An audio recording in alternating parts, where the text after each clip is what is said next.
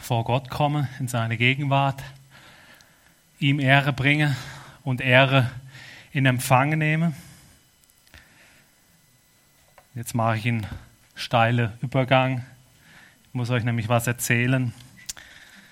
Äh, ich habe Anzeige bekommen. Es ist mir recht unangenehm, euch das zu erzählen. Ähm, Wenn es nur eine wäre, wäre es okay, aber es sind sogar zwei. Äh, bei der einen steht Übertretungsanzeige. Und ähm, 5. März 2019, 16.04 Uhr, Dielsdorfer Straße 26, zulässige Geschwindigkeit 30 km/h, gemessene Geschwindigkeit 36 km/h. Geschwindigkeitsüberschreitung 6 km/h, äh, Abzug der Sicherheitsmarge minus 5, strafbare Überschreitung 1 km/h. 40 Franken. Es wäre ja, eigentlich, wär ja eigentlich nicht peinlich, aber das Ganze 16.04 Uhr und dann ist die zweite. Ich habe es nicht gemerkt, absolut nicht gemerkt. Und ich finde eigentlich die zweite, 5. März, 16.17 Uhr, also 13 Minuten später. Ich war nur am Burghof, habe da was abgeklärt, bin wieder zurückgefahren. Und ihr dürft jetzt mal raten, was die zweite Übertretung war. War auch wieder genau 36. 6 km/h drüber. Minus 5, 1 km/h zu viel. Es ist kein Scherz und eigentlich, ich habe mir überlegt, eigentlich ist es mir, erst ist es mir peinlich gewesen, unangenehm, euch das zu erzählen. Aber ich bin froh, dass ihr doch auch schmunzelt und lacht. Und ähm, das Ganze hat für mich eigentlich noch ein großes Happy End, weil was ich dort abgemacht habe in den 13 Minuten, die dazwischen waren, war ein Termin bei der Werkstatt, um mein Auto nochmal anzuschauen, was vorher einen Getriebeschaden hatte. Und dann haben sie festgestellt, dass eigentlich nur ein kleiner Stein die ganzen Geräusche verursacht hat. Und die andere Garage hat mir gesagt, ja, das Getriebe muss man austauschen, kostet mindestens 8000 Franken. Also 80 Franken ähm, sind doch dann noch zu verschmerzen, finde ich.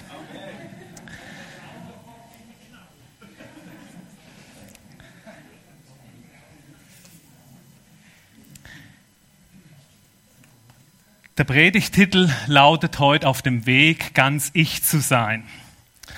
Also ich war da ja auch auf dem Weg, auf dem Weg, ganz ich zu sein.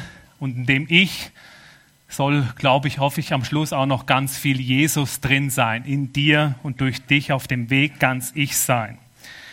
Und es wird dabei, man kann es vielleicht aus dem Titel schon etwas rausspüren, es wird dabei um Selbstannahme gehen. Äh, ich habe euch jetzt gerade die Story erzählt. Sie ist eigentlich schon ein bisschen peinlich, zweimal innerhalb von kurzer Zeit sich blitzen zu lassen. Äh, aber wie gesagt, gar nicht gemerkt und so viel zu schnell war es ja dann doch nicht. Ihr merkt, ich versuche irgendwie mich zu erklären oder so. Aber das ist für mich jetzt nicht so ein tragisches Ding. Da kann ich mich gut selbst annehmen. Ja, okay, der Pastor sagt was anderes ganz ich sein. Jetzt steht hier trotz allen Stärken und Schwächen tief im Inneren zu wissen, mit allem, wie ich bin und wie ich aufgrund meiner Biografie, jetzt kommen wir von dem einen Ding weg, wie, wie ich aufgrund von meiner Biografie bis zum heutigen Tag geworden bin, darf ich mich auf den Weg machen, ganz ich zu sein. Und das wünsche ich uns. Und die Bibel spricht uns da eigentlich schon einiges recht stark zu. Und der Bibel wird beschrieben, wie Gott eigentlich regelrecht stolz auf dich ist. Er freut sich an dich. Er hat schon, wie er den Mensch erschaffen hat, sagte, und es war sehr gut, als er sich den Mensch angeschaut hat. Sehr gut habe ich ihn gemacht. Er ist stolz über das, was er geschaffen hat, was er mit dir produziert hat oder was er mit dir gemacht hat. Oder im Psalm 8, wo Miriam vorgelesen hat, wo es heißt, dass der Mensch nur wenig niedriger als Gott gemacht ist. Mit Ehre, mit dem Wort können wir hier vielleicht gar nicht so viel anfangen. Ehre, wow. Mit Ehre, Würde und Herrlichkeit sind wir sogar ausgerüstet. Äh, extrem kräftige, starke Wörter. Aber das, das, das, das steht in der Bibel über dich. Mit Ehre, Würde und Herrlichkeit bist du ausgerüstet. Wir kommen während der Predigt noch ein bisschen genauer dazu, was, was bedeutet denn das wirklich, wenn ich, wenn ich Würde und Herrlichkeit habe. Und trotzdem fühlen wir uns oder fühlst du dich vielleicht manchmal überhaupt nicht würdevoll oder gut. Und in der Bibel hat es auch einige Geschichten, ähm, die zeigen uns auch Menschen auf, ganz viele Geschichten. Äh, da fühlen sich die Menschen auch alles andere als würdevoll und gut. Ich möchte uns in zwei kurze Begebenheiten oder in zwei Begebenheiten mit hineinnehmen. Ähm, die sind uns, sind einigen auch nicht ganz unbekannt. Die erste Begebenheit, die wird in Johannes 4 in der Bibel beschrieben und äh, man kennt das auch mit dem Titel Die Frau am Brunnen. Und da ist diese Frau, diese Samariterin, und die geht ja in der größten Hitze, holt sie täglich ihr Wasser am weit entfernten Brunnen. Jeder andere, jeder andere geht am Morgen oder am Abend, aber sie geht in der größten Hitze dann, wenn niemand geht. Warum? Sie will niemandem begegnen. Ihr ist es unangenehm. Aufgrund ihrer Geschichte ist es ihr unangenehm. Sie schämt sich. Man könnte sich vorstellen, sie geht vielleicht mit gesenktem Haupt, geht sie dann zu dem Brunnen, damit sie vielleicht ja niemand links und rechts sieht. Mehrere Männer hatte sie. Man weiß nicht warum, ob die ersten Männer gestorben sind oder die Männer sich von ihr scheiden ließen. Als Frau konnte man sich damals nicht scheiden lassen. Das durften nur die Männer. Die Frau schämte sich vermutlich für sich selbst und eventuell für Fehler, die sie gemacht hat. Und vermutlich haben die anderen aus der Stadt, in der sie wohnt, sie verachtet und wirklich auf sie herabgeschaut. Und der Schmerz vor der Verachtung ist vermutlich so tief in ihr, dass sie etwas macht, was extrem viel Kraft und Energie kostet und wo man denkt, warum macht sie das? Nämlich möglichst allen Menschen, die ihr irgendwie negative, in ihr, negative Gefühle auslösen könnten, wo Verachtung, Wertlosigkeit wieder hochkommen könnte, denen versucht sie auszuweichen. Und dann nimmt sie sogar in Kauf, dass sie in der größten Hitze ihr tägliches Wasser holt.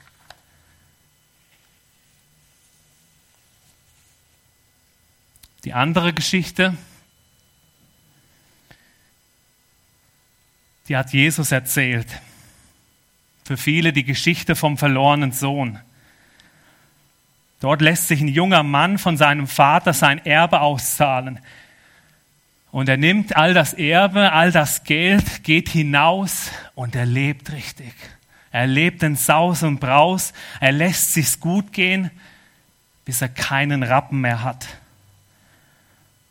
Und das Dumme ist, als er nichts mehr hat, könnte man sich ja noch irgendwie draußen in der Natur irgendwie versorgen, irgendwie was essen, irgendwas von den Bäumen essen oder so.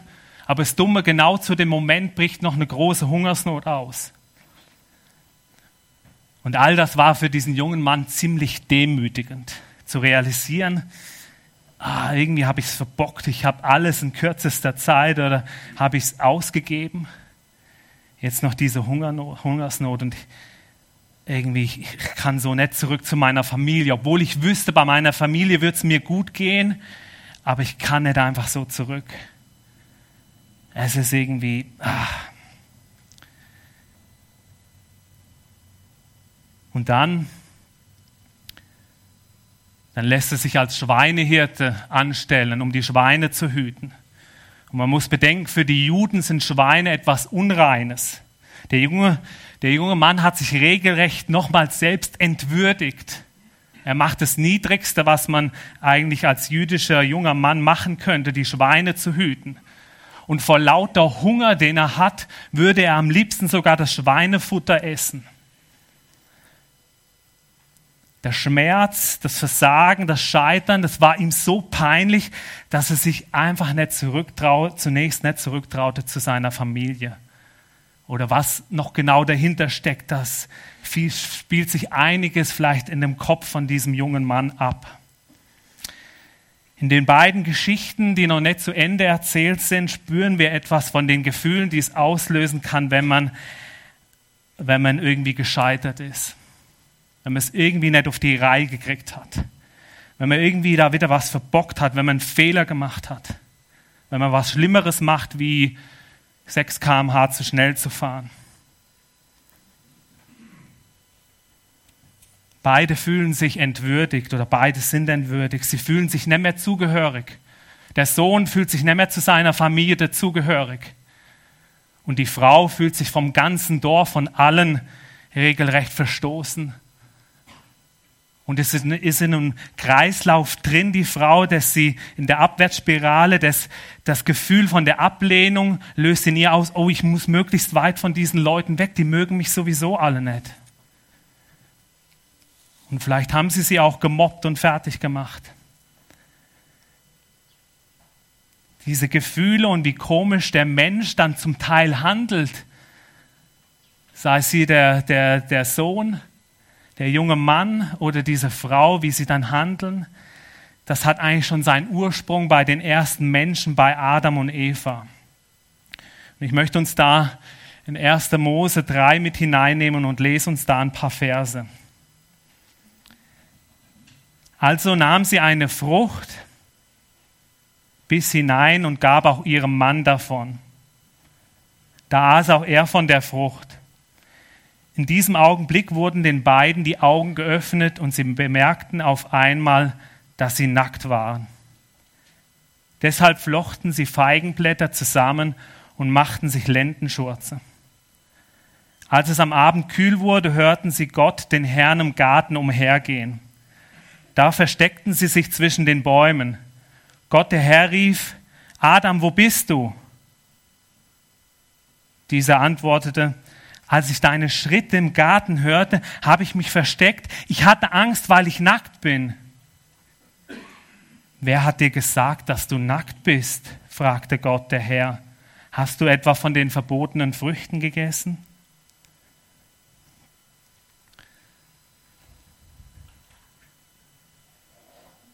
Gott hat ihnen, hat ihnen ja gesagt, dass sie nicht von diesem einen Baum essen sollen, von den Früchten von diesem einen Baum, der ihnen die Erkenntnis gibt von Gut und Böse. Sie haben es getan und die Erkenntnis ist, dass sie plötzlich erkennen, dass sie nackt sind.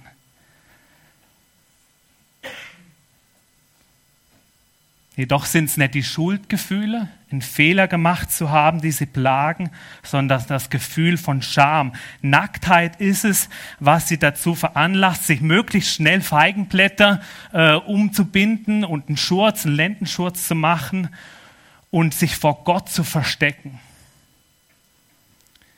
Dieses Gefühl von bloßgestellt zu sein, das halten wir fast nicht aus. Und Adam und Eva haben es schnellstmöglich mit Feigenblättern zudecken wollen. Und vor Gott haben sie sich auch aus diesem Gefühl der Scham versteckt. Und interessant ist auch hier, dass Adam nicht sagt, als wir dich hörten, haben wir uns versteckt, weil wir einen Fehler gemacht haben. Wir haben von diesem Baum gegessen. Es tut uns leid, wir haben einen Fehler gemacht. Sondern er sagt, ich habe mich versteckt, ich hatte Angst, weil ich nackt bin. Der Mensch hat Angst davor, wenn, er, wenn Dinge ans Licht kommen, die ihm unangenehm sind, wo er einen Fehler gemacht hat. Und dafür versucht ein Mensch zum Teil alles, um es zu verstecken, um es zu verheimlichen, damit es keiner sieht.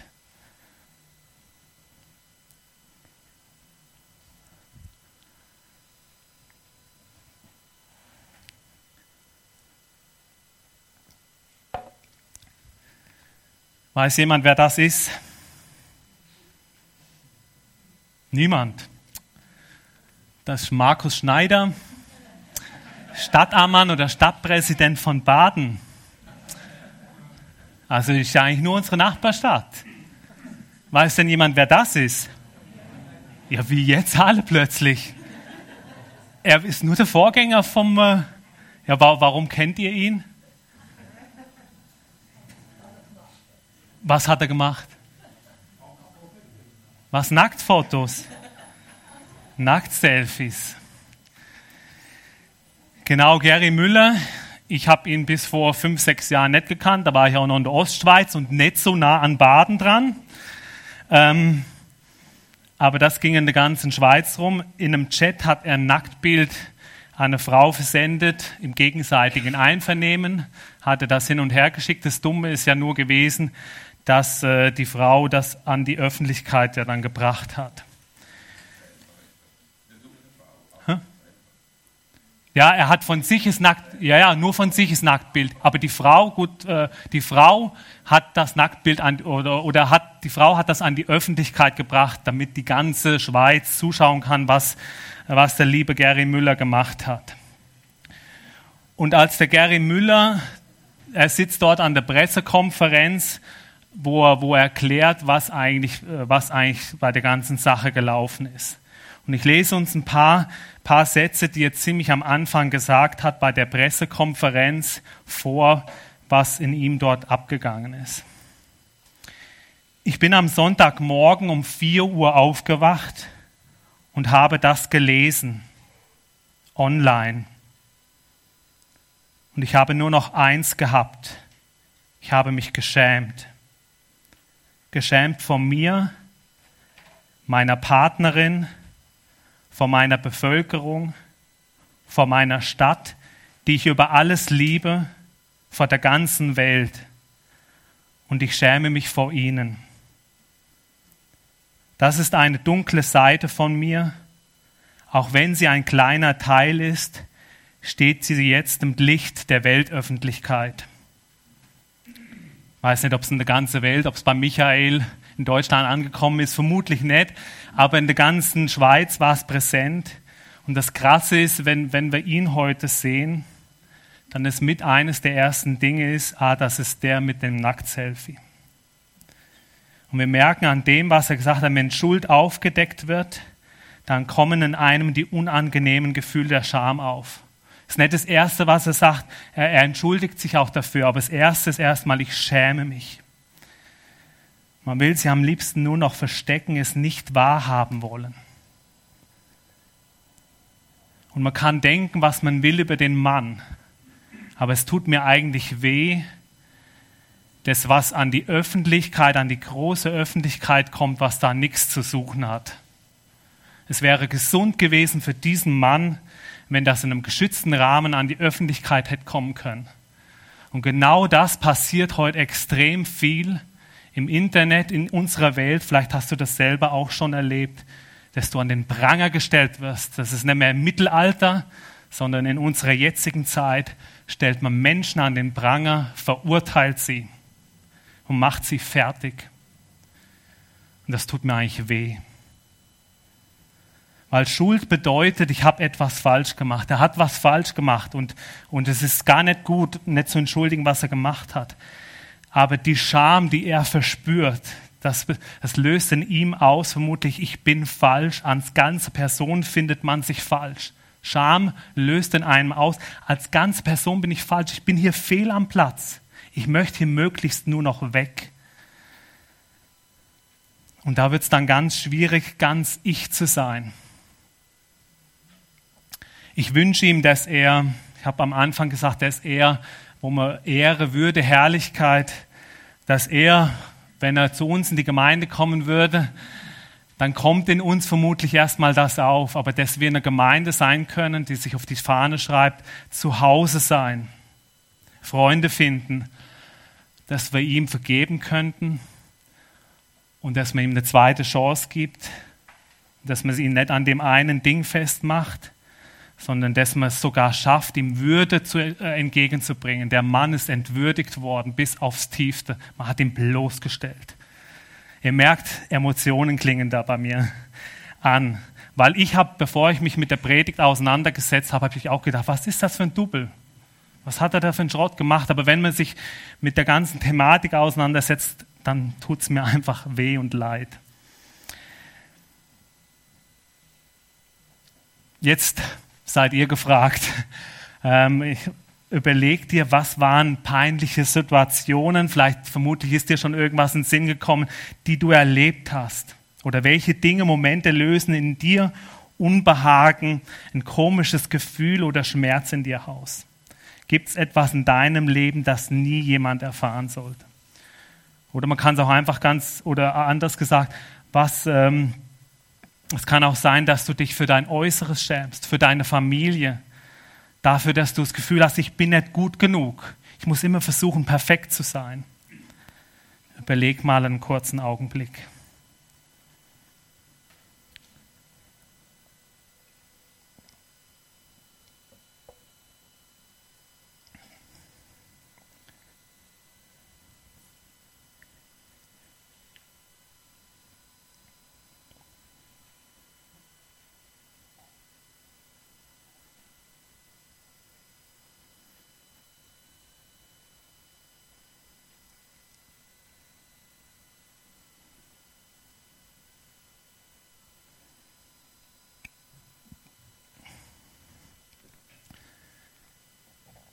Möchte uns, es ist zu wenig Zeit, aber wir haben einfach zu wenig Zeit im Gottesdienst.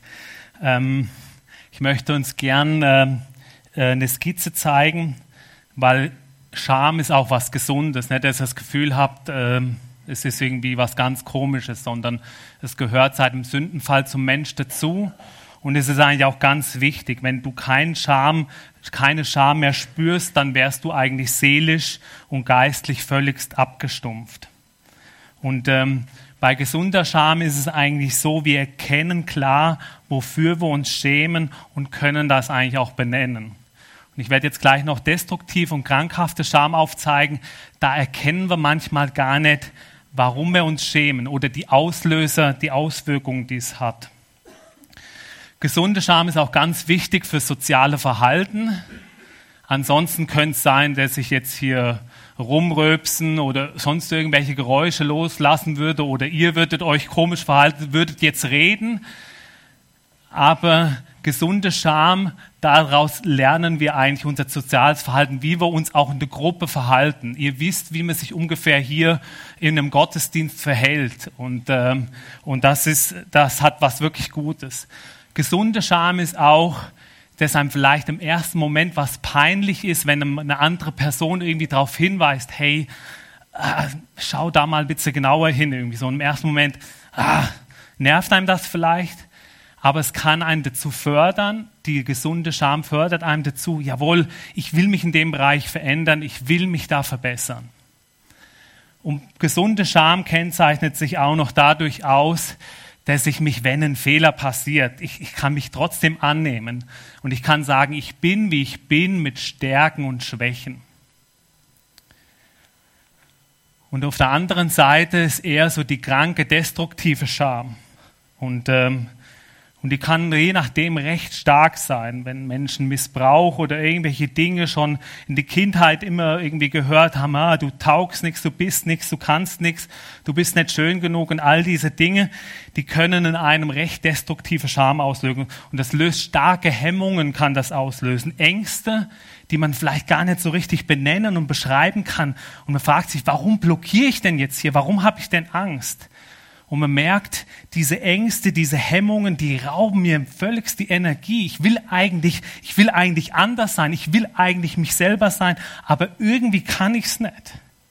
Weil man ständig bedacht ist, vielleicht all, all das zu umgehen, was in einem diese Ängste hervorrufen. Oder man wurde von anderen beschämt. Du bist vielleicht gar nicht schuld. Andere haben dich beschämt und verletzt. Und das löst, kann einen unerträglichen Schmerz auslösen, diese Ängste. Ähm, und die versucht man eigentlich ähm, möglichst, möglichst zuzudecken, weil die so stark äh, zum Teil sind, dass man eigentlich versucht, davor zu fliehen. Oder Leute, die irgendwie ähm, es kommen Leute in Süchte hinein, auch aufgrund von Scham, kommen in Alkoholsucht rein und so, oder sie flüchten ins Internet. Sie flüchten einfach vor sich selber, weil sie das nicht aushalten können.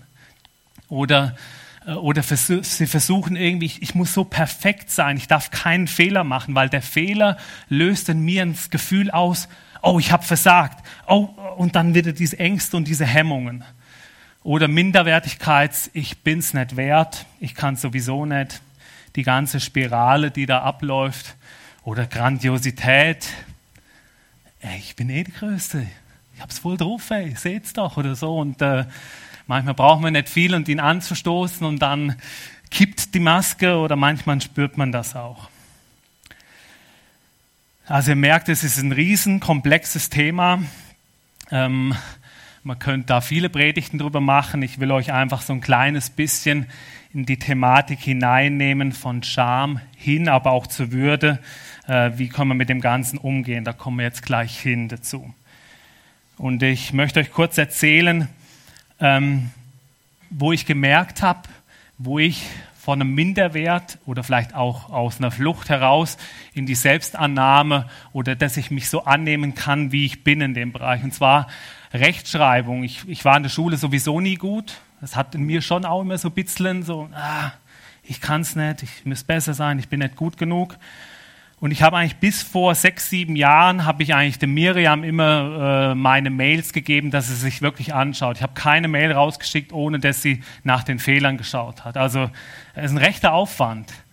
Ähm, und, äh, und irgendwie vor fünf, sechs Jahren habe ich plötzlich gemerkt, ah, ich, ich mache das gar nicht mehr. Aber wer meine Mails liest, der sieht immer noch Kommafehler. Also es hat sich schon vieles verbessert, aber es sieht immer noch Kommafehler. Äh, könnt mal den Tom fragen, der erkennt das äh, Kommafehler, Groß- und Kleinschreibung stimmt nicht immer ganz.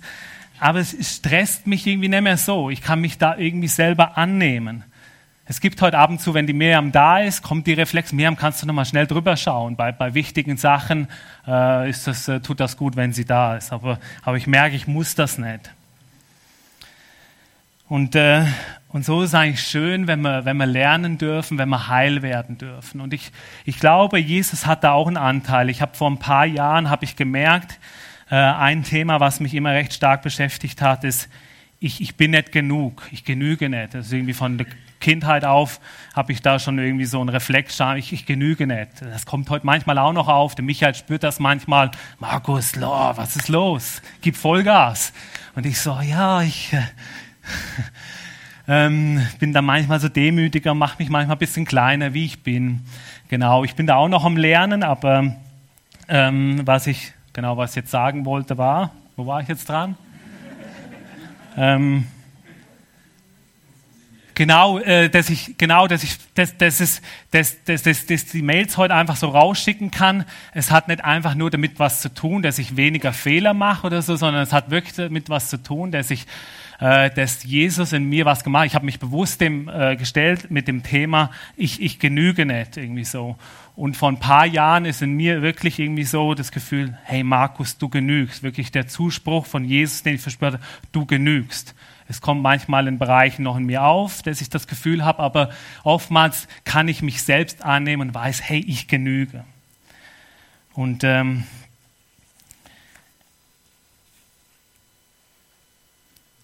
in und durch Jesus und durch die Gemeinschaft, durch die Gemeinde können wir Annahme, Zugehörigkeit, Ehre, Würde empfangen.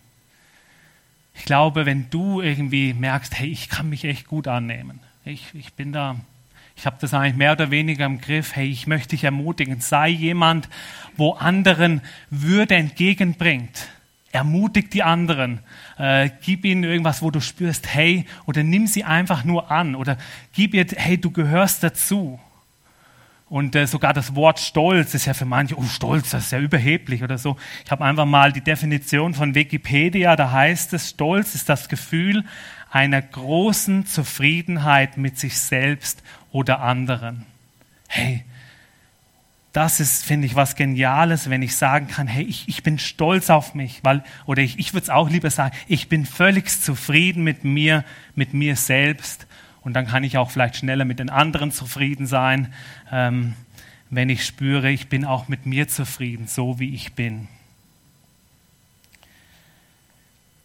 So, jetzt habe ich mehr geredet, wie ich wollte. Und ich wollte euch noch in die zwei Geschichten mit hineinnehmen. Ich versuche es irgendwie abzukürzen. Ich weiß nicht, ob es mir gelingt mit der Frau am Brunnen. Ähm, ich wollte gerne auf die beiden Geschichten nochmal zukommen. Und bei der Frau am Brunnen, da spüren wir ja auch diese Minderwertigkeit, dass es sich klein macht. Da spüren wir auch die Maske von der Flucht. Und dann ist eigentlich interessant, wie Jesus dieser Frau begegnet.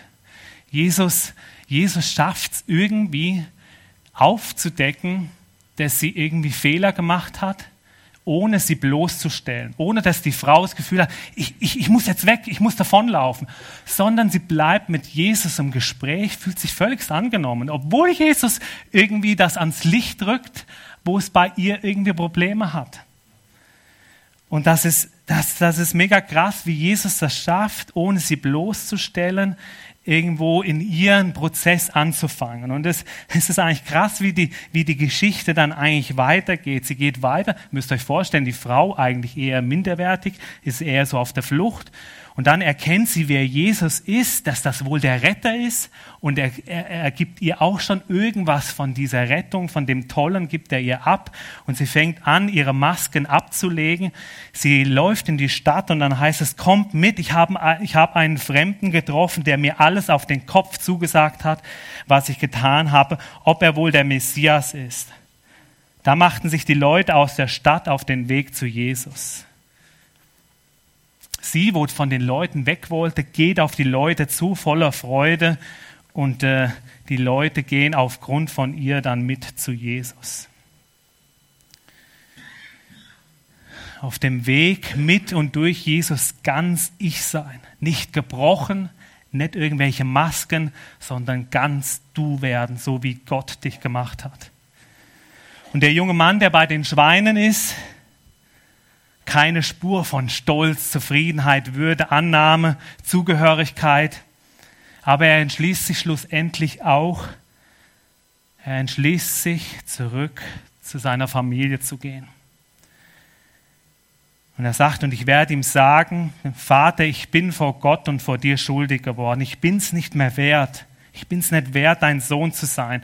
Nimm mich als einen deiner Arbeiter und Dienst. Also er hat sich klein gemacht, er fühlt sich überhaupt nicht mehr wert, bei diesem Vater und bei der Familie zu sein. Stell mich irgendwie als Knecht an. Er macht sich auf den Weg und ging zurück zu seinem Vater. Der erkannte ihn schon von weitem. Voller Mitleid lief der Vater ihm entgegen, fiel ihm um den Hals und küsste ihn. Was? Vater, sagte der Sohn, ich bin schuldig geworden an Gott und an dir. Sieh mich nicht länger an als deinen Sohn an. Ich bin es nicht mehr wert. Dem Sohn ist es unangenehm, er schämt sich er fühlt sich eigentlich nicht mehr wert, Sohn zu sein. Aber der Vater, sein Vater aber befahl den Knechten, beeilt euch, holt das schönste Gewand im Haus und legt es meinem Sohn um, steck ihm einen Ring an den Finger und bring, für, äh, bring Schuhe für ihn, schlachte das Mastkalb, wir wollen essen und feiern. Denn mein Sohn war tot, jetzt lebt er wieder. Er war verloren, jetzt ist er, wieder, jetzt ist er wiedergefunden. Sie begannen ein fröhliches Fest. Ob verdient oder unverdient. Der Vater entwürdigt den Sohn nicht, sondern er gibt ihm die volle Würde, auch mit den Kleidungsstücken, denen er ihr gibt und mit dem Ring. Er stellt die Zugehörigkeit wieder her. Du darfst zu uns gehören, du gehörst zu uns, du bist voll und ganz angenommen. Wir dürfen jetzt gleich Abendmahl feiern. Und da darfst du dir auch neu bewusst machen, hey, ich, ich möchte zu diesem Jesus gehören. Und dieser Jesus, der hat doch alle Scham und Schande aufs Kreuz genommen. Das können wir Jesaja 53 nachlesen. Alle, er war der Verachtetste. Er kennt all diese Pein, hat das alles mitgenommen. Und ich lade dich ein, gemeinsam vors Kreuz zu kommen, an den Ort der Wahrheit. Es gibt ein Lied, was ich so nenne, an den Ort der Wahrheit. Am Ort der Wahrheit, das ist manchmal nicht einfach, weil da kommt Licht in die Dunkelheit. Da kommt Licht in das, wo schmerzt.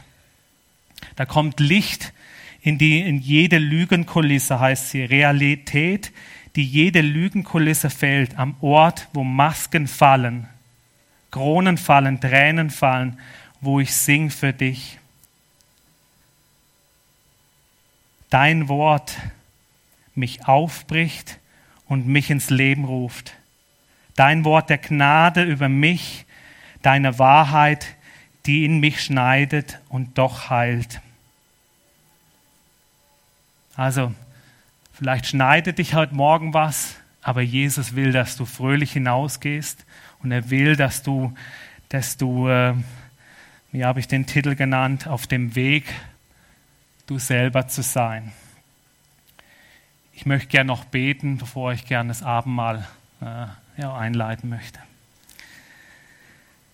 Herr, ich danke dir, dass du jetzt da bist. Und Herr, du siehst, was wir jetzt angeschaut haben, in die Tiefen hinein. Und du bist derjenige, wo wir alle Schuld, alle Scham ablegen dürfen. Und du siehst, wie uns das zum Teil aber ja immer noch verletzt und auch irgendwo da ist. Und ich möchte dich bitten, dass wir, dass wir Menschen sein dürfen oder werden dürfen, die selber wirklich diese Zufriedenheit, diese große Zufriedenheit, diesen Stolz in sich spüren. Ich bin gut, so wie ich bin. Und ich möchte dich bitten, Herr, hilf, dass wir eine Gemeinde sein können, die anderen Würde und, äh, und Zugehörigkeit geben kann. Ich danke dir, Herr. Amen. Auf dem Weg, da wäre